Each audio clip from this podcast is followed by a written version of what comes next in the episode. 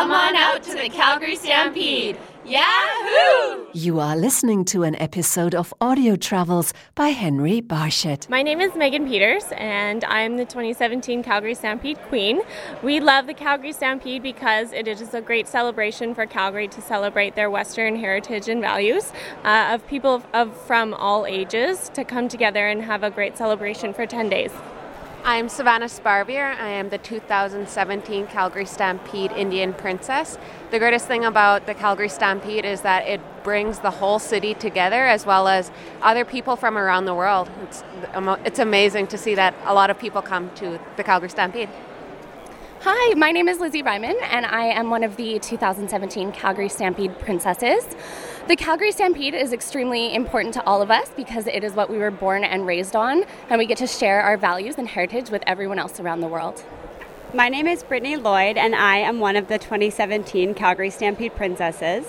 The Calgary Stampede does a fantastic job of engaging urban and rural centers and people from all over the world and educating them about not only the rodeo but agriculture and our Western values. So it's so fun to share that, and we're so honored when people come visit and, and learn more about Calgary. What kind of atmosphere is it at the Calgary Stampede when it's uh, going on? Yeah, it's a great atmosphere. Everybody is dressed Western. Um, there's very many people that come to visit. Uh, there is a parade at the beginning, a rodeo, chuck wagons, um, I, rides for kids, so it's very exciting and lots going on. And uh, because you're the Indian princess of the Calgary Stampede, is there a lot of heritage there and uh, native uh, culture? Yeah, so the Stampede started in 1912, and it was the very first place that actually embraced the native culture, which is amazing because probably without this Calgary Stampede, we wouldn't be, the native people wouldn't be where we are today.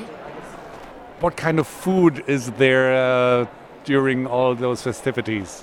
Oh boy, this is a great question. Um, along the Midway, where all the rides and, and the booths are, there's different food every year. I believe there was like scorpion pizza and mini donuts, deep fried, and Oreos. And honestly, any food you could imagine, you got to come to the Calgary Stampede and try it.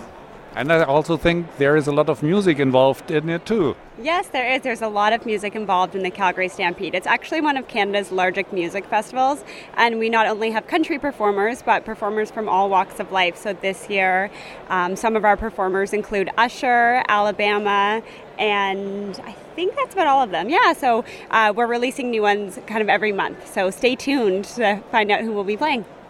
And finally, I think, especially for the ladies, you find a lot of good looking cowboys there. yes, the, that is the place to look for sure. the good looking cowboys. Come on out to the Calgary Stampede. Yahoo! You were listening to an episode of Audio Travels by Henry Barshett.